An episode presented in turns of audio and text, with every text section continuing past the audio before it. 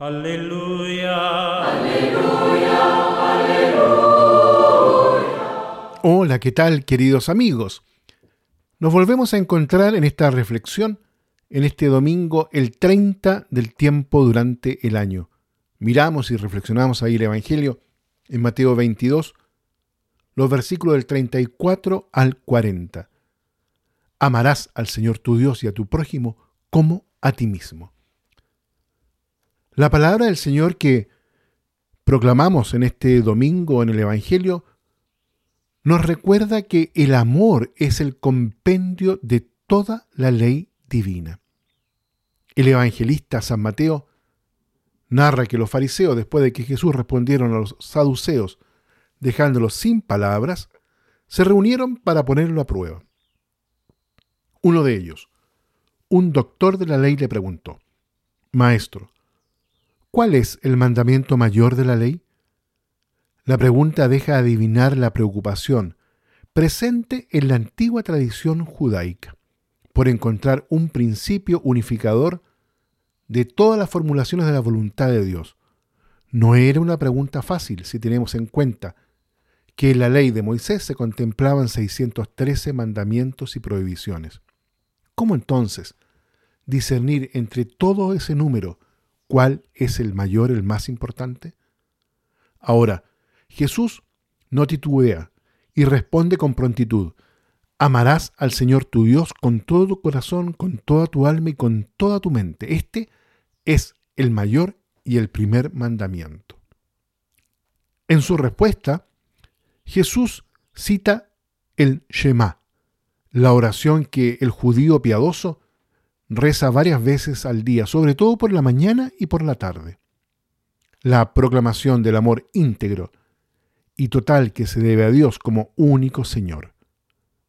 Con la enumeración de las tres facultades que definen al hombre en su estructura psicológica más profunda. Corazón, alma y mente. Se pone el acento en la totalidad de esta entrega a Dios. La expresión mente contiene el elemento racional, Dios no es solamente objeto del amor, del compromiso, de la voluntad y del sentimiento, sino también del intelecto, que por tanto no debe ser excluido de este ámbito. Más aún, es precisamente nuestro pensamiento el que debe conformarse al pensamiento de Dios. Sin embargo, Jesús añade luego que en verdad el doctor de la ley no había pedido el segundo es semejante a este. Amarás a tu prójimo como a ti mismo. El aspecto sorprendente de la respuesta de Jesús consiste en el hecho de que establece una relación de semejanza entre el primer mandamiento y el segundo, al que define también en esta ocasión como una fórmula bíblica tomada del código levítico de santidad, ahí en el capítulo 9 del libro Levítico. De esta forma, en la conclusión del pasaje, los dos mandamientos se unen en el papel de principio fundamental en el que se apoya toda la revelación bíblica.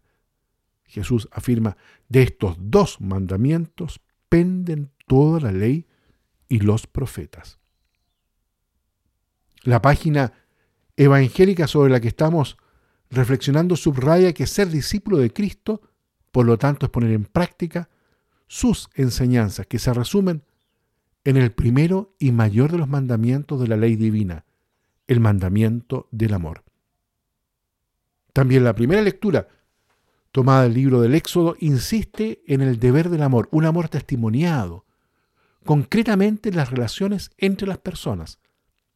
Tienen que ser relaciones de respeto, de colaboración, de ayuda generosa, el prójimo al que debemos amar es también el forastero, el huérfano, la viuda y el indigente, es decir, los ciudadanos que no tienen ningún defensor.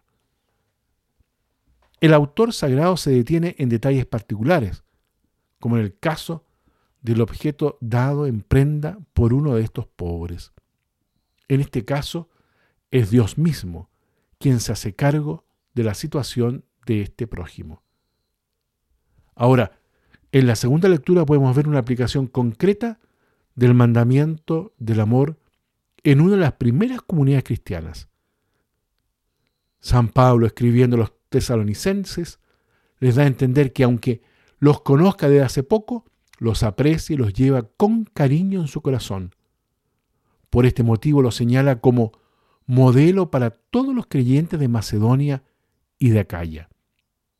Por supuesto, no faltan debilidades y dificultades en aquellas comunidades fundadas hacía poco tiempo, pero el amor todo lo supera, todo lo renueva, todo lo vence. El amor de quien, consciente de sus propios límites, sigue dócilmente las palabras de Cristo, transmitidas a través de un fiel discípulo suyo. Las lecturas que la liturgia nos ofrece en este día a nuestra reflexión nos recuerdan que la plenitud de la ley, como la de todas las escrituras, es el amor.